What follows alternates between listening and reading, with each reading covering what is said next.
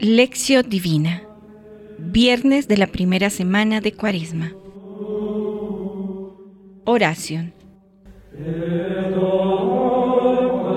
Señor, quiero escuchar bien tu palabra y las quiero escuchar no solo con el oído externo, sino con el oído interior, con el oído del corazón. Y quiero que esas tus palabras se ahonden dentro de mí, me penetren y se hagan norma de mi vida. Son palabras recias, exigentes. Sé que yo solo no las puedo cumplir. Por eso te pido que me envíes al Espíritu Santo con sus dones. Con Él todo será fácil, sencillo, incluso placentero. Que tu pueblo, Señor, como preparación a las fiestas de Pascua, se entregue a las penitencias cuaresmales y que nuestra austeridad comunitaria sirva para la renovación espiritual de tus fieles. Por nuestro Señor Jesucristo, tu Hijo, que contigo vive y reina en la unidad del Espíritu Santo y es Dios por los siglos de los siglos. Amén.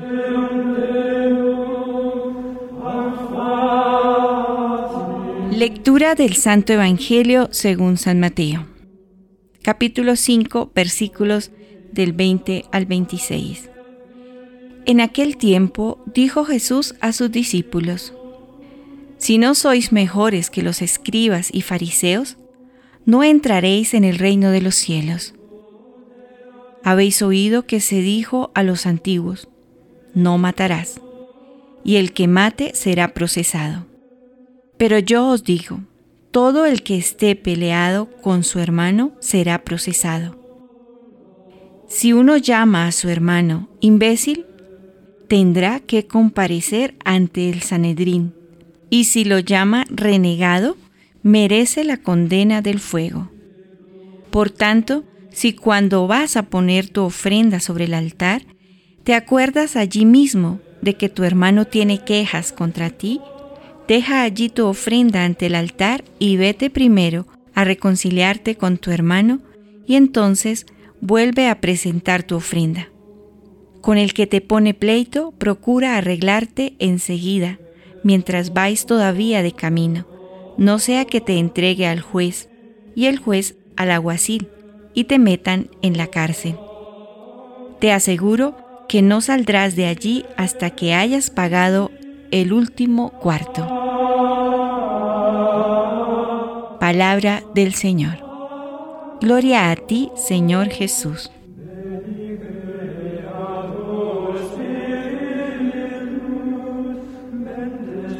Meditación ¿Qué me dice el texto bíblico? El Señor nos dice en este Evangelio que debemos ser seguidores de Jesús, discípulos de Jesús. Y el discípulo auténtico tiene siempre a Jesús como norma y modelo. Por eso nos invita a ser mejores que los demás. Y los demás tal vez crean que es suficiente evitar las obras externas.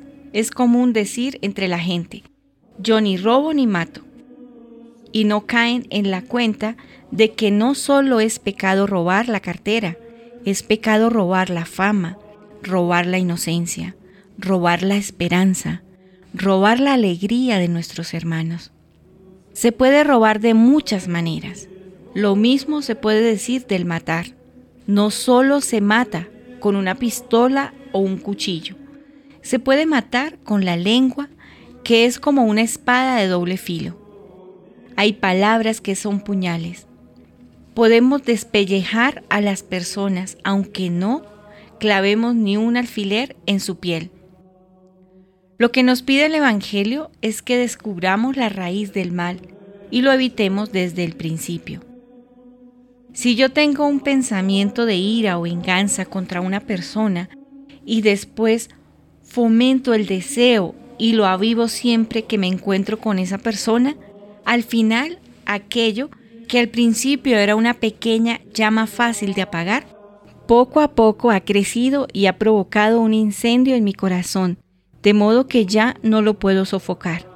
Respecto al cuidado que debemos tener a la hora de presentarnos a celebrar la Eucaristía, el Evangelio nos dice, si tú tienes algo contra tu hermano, sino si tu hermano tiene algo contra ti, y aunque la culpa esté en tu hermano, debes acortar el camino y adelantarte. ¿Por qué? Porque Dios siempre nos toma a nosotros la delantera. En las tablas de la ley está la ley hacia Dios y la ley hacia el prójimo y las dos van juntas. Yo no puedo decir, pero no, yo cumplo los tres primeros mandamientos y los otros más o menos. No, si tú no haces estos, esos no puedes hacerlos. Y si tú haces eso, debes hacer esto. Están unidos. El amor a Dios y el amor al prójimo son una unidad. Y si tú quieres hacer penitencia real, no formal, debes hacerla delante de Dios y también con tu hermano, con el prójimo. Y como dice el apóstol Santiago, puedes tener mucha fe, pero si no haces obras, no sirve de nada.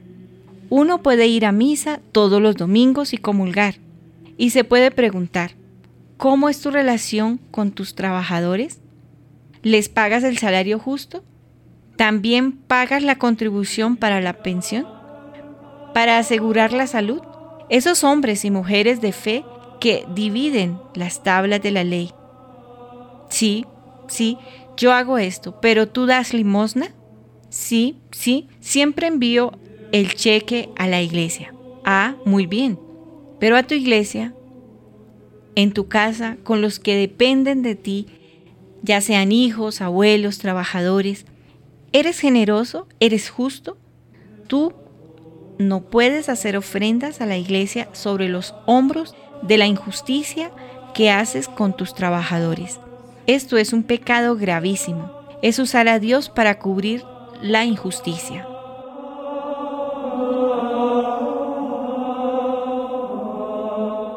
Para la reflexión personal, ¿qué me dice hoy a mí este texto?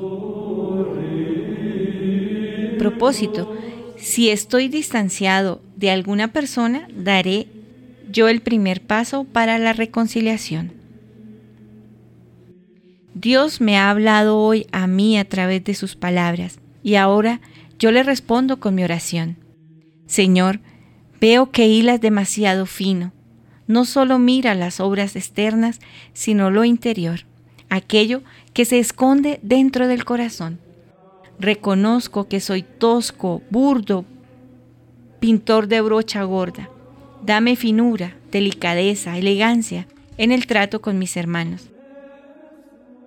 Que no me limite a pasar por la vida sin hacer mal a nadie, sino haciendo siempre el bien a todos. Señor de la paz, tú nos invitas a reconciliarnos y perdonarnos, pero bien sabes cómo nos cuesta hacerlo sinceramente. Arranca de nuestros corazones todo sentimiento de venganza y odio, para que nuestro dolor pueda sanar y vivamos la misericordia como tú quieres. María, tú que fuiste capaz de perdonar a los verdugos asesinaron a tu hijo, ayúdanos a sanar tantas heridas profundas que la violencia ha dejado en los corazones de miles de personas. Tú eres la reina de la paz. Intercede por nosotros. Amén.